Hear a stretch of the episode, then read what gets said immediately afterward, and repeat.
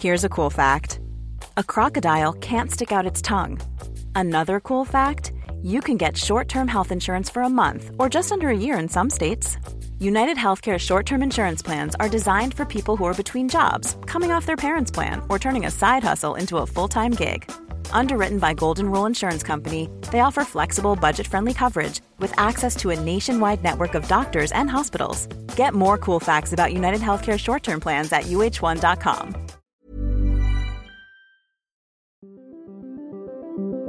Qu'est-ce que j'ai dit à, à Elon Musk? Vous voulez venir en Europe? On va avoir des règles et les voilà. Il faut que nous ayons un cloud souverain.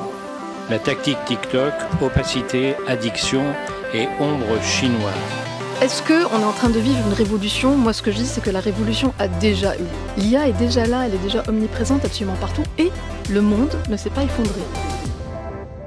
Signaux faibles, le podcast de siècle digital qui décode l'actualité du numérique.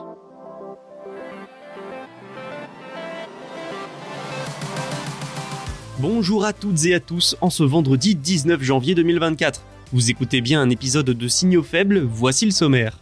L'Apple Vision Pro casque de réalité mixte serait-il boudé par les applications de divertissement? La question se pose, nous le verrons. En Europe, pour continuer, où la création d'un fonds pour stimuler les technologies à double usage est dans les petits papiers. Nous verrons également comment Meta accélère sur l'intelligence artificielle, notamment en investissant dans les puces. Dernière actualité, les marchés financiers pourraient être bousculés par le quantique selon la Banque d'Angleterre. Pas mal de choses à se dire pour terminer cette semaine en beauté, je l'espère. Alors c'est parti, bonne écoute. Deux bien mauvaises nouvelles pour le casque de réalité mixte d'Apple, le Vision Pro. Les précommandes débutent à peine aujourd'hui, alors que la date de sortie, le 2 février, a été annoncée la semaine dernière. Dans cet enchaînement de bonnes nouvelles, une série de mauvaises est venue s'incruster. Netflix, YouTube et Spotify ont annoncé qu'elles ne proposeront pas d'application sur le casque. Dommage, surtout quand on sait qu'Apple a largement, mais alors très largement, axé la publicité pour cet appareil sur le divertissement.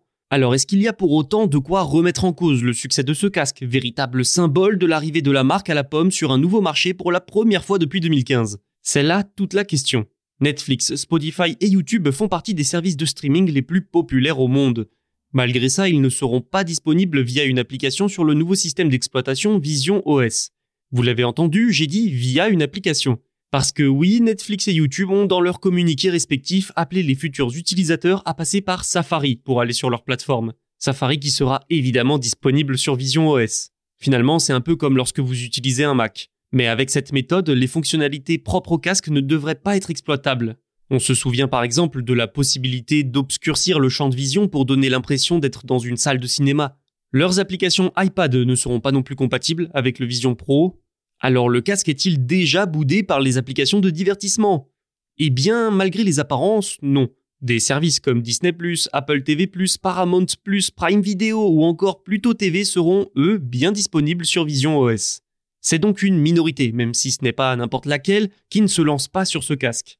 Reste que ça va en décevoir plus d'un, surtout que, je le redis, hein, lors de la présentation du casque en 2023, Apple a énormément mis l'accent sur le divertissement. Et les trois services de streaming concernés représentent un paquet d'utilisateurs. D'ailleurs, ils n'ont pas expliqué leur choix. Surtout que YouTube et Netflix proposent une application sur Quest, les casques de Meta. Mais celle de Netflix, par exemple, est très peu appréciée et utilisée des utilisateurs. Pour le cas du géant du streaming, on peut donc penser que la réalité virtuelle et la réalité augmentée, ce ne sont pas des priorités. Du côté de YouTube, Google n'exclut pas de débarquer sur le Vision Pro à l'avenir. Ce casque est un produit très attendu, annoncé comme révolutionnaire. Pourquoi ces géants ne proposent alors pas d'application adaptée? En fait, il est probable qu'ils attendent. Investir dans une technologie qui n'a pas encore fait ses preuves, dans un appareil dont le potentiel reste à prouver également, ça ne doit pas les séduire. D'autant plus que les analystes de Wall Street prévoient un démarrage lent avec 300 000 à 400 000 unités expédiées cette année, ce qui représenterait environ 1,4 milliard de dollars de revenus. Autant vous dire que lorsqu'on parle d'Apple, ce n'est pas beaucoup. Autre raison qui peut expliquer l'absence de certaines applications, le Vision Pro ne sera disponible qu'aux États-Unis dans un premier temps. Enfin, son prix de vente est quand même de 3500 dollars. Tout ça, ça restreint les cibles potentielles. Cette première version est surtout destinée à une niche comme les développeurs. Alors bon, Apple prépare déjà un successeur à son casque, plus grand public. Si le Vision Pro et surtout le futur casque grand public sont des succès, alors peut-être que Netflix, Spotify et YouTube pourraient décider de débarquer sur Vision OS. Mais en attendant, leur absence dès le lancement reste préjudiciable pour Apple tant ces services sont populaires. L'Union européenne penserait à la création d'un fonds selon Bloomberg, un fonds pour stimuler le développement de technologies à la fois militaires et civiles. Il entrerait pleinement dans les efforts du bloc pour assurer sa souveraineté technologique et économique. Bloomberg a pu consulter un document faisant état de ce projet. Il ferait partie de tout un package sur la sécurité économique qui sera dévoilé la semaine prochaine. La création de ce fonds, doté d'un budget et de règles évidemment, n'est que l'une des trois options sur la table. Les deux autres nécessiteraient une modification des bases juridiques des programmes de RD existants. En tout cas, la création de ce fonds ne serait pas totalement incohérente. L'Union européenne souhaite depuis de longs mois soutenir le développement de ces technologies comme le quantique, les semi-conducteurs ou encore l'intelligence artificielle. Son objectif étant notamment de réduire sa dépendance à d'autres pays comme la Chine. Bref, à devenir souverain. La stratégie évoquée par Bloomberg parle aussi de développement de partenariats avec des pays et des organisations partageant les mêmes idées. Pour ce qui est du renforcement de la recherche et développement, l'une des options consisterait à supprimer les limitations de dépenses de certaines parties du programme de financement Horizon. Horizon Europe est le programme de financement européen dédié à la recherche et à l'innovation pour la période 2021-2027. Dans le document, il serait aussi question de supprimer sa concentration sur les applications civiles uniquement. Si cela se fait, ce programme serait amené à interagir avec les fonds de défense européens. Une consultation publique sur le sujet serait d'ailleurs en réflexion. Est également proposé de mieux définir les critères et le champ d'application d'une technologie considérée comme étant à double usage. Et cela pour y inclure sa nature de détournement, d'évolution. Une technologie à double usage, c'est en effet une technologie civile pouvant être détournée à des fins militaires, avec son lot d'effets nocifs du coup. Enfin, une révision du règlement sur les investissements directs étrangers est également dans les petits papiers de l'Union européenne. Meta continue de miser sur l'intelligence artificielle. Son PDG, Mark Zuckerberg, a déclaré jeudi sur ses réseaux sociaux que le groupe allait rapprocher l'équipe de recherche sur l'IA de l'équipe d'IA générative lancée en 2023. L'objectif est d'accélérer sur la technologie tout simplement pour la commercialiser derrière. Pour atteindre ces objectifs, Meta doit investir fortement dans des infrastructures bien sûr, mais aussi en composants.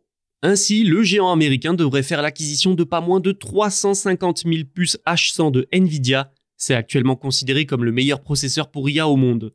Meta va également se fournir en puces auprès d'autres fabricants, portant ainsi son stock de puces pour IA à 600 000 unités d'ici la fin de l'année, toujours selon le PDG. L'infrastructure informatique de l'entreprise serait alors l'une des plus fortes au monde, et l'une des plus chères, en moyenne, la puce de Nvidia coûte plus de 40 000 dollars. Hein.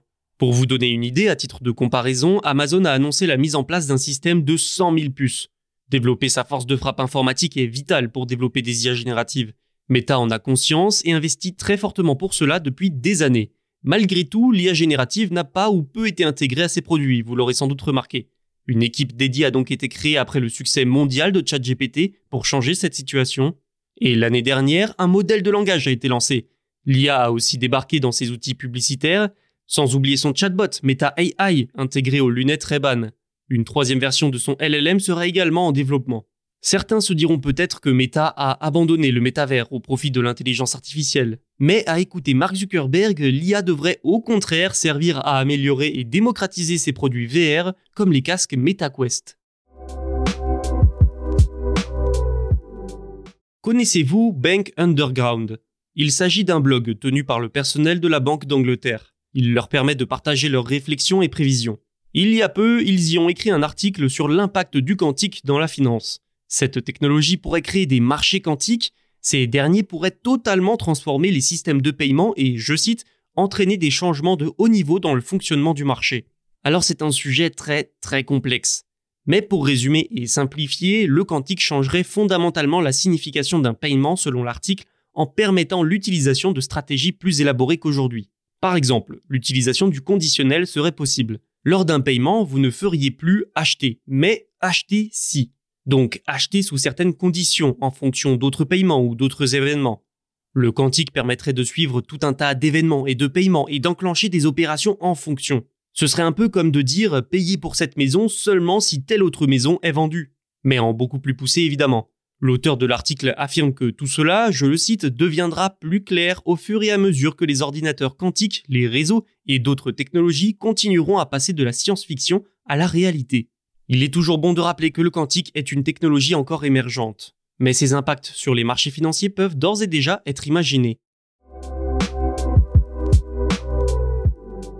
C'est tout pour aujourd'hui et pour cette semaine. Il ne me reste plus qu'à vous souhaiter un bon week-end et à vous rappeler de vous abonner pour ne rien manquer. Tous nos podcasts sont disponibles sur siècledigital.fr et les plateformes de streaming. À lundi. Hey folks, I'm Mark Marin from the WTF podcast and this episode is brought to you by Kleenex Ultra Soft Tissues. Your ally to help tackle your allergy symptoms this season. I love the change of seasons, but nobody loves pollen and all those other things floating in the air that make you sneeze during this nice weather. Kleenex Ultra Soft tissues are hypoallergenic and allergist approved. So fight back against watery eyes and runny noses without worrying about irritating your skin. For this allergy season, grab Kleenex and face allergies head on.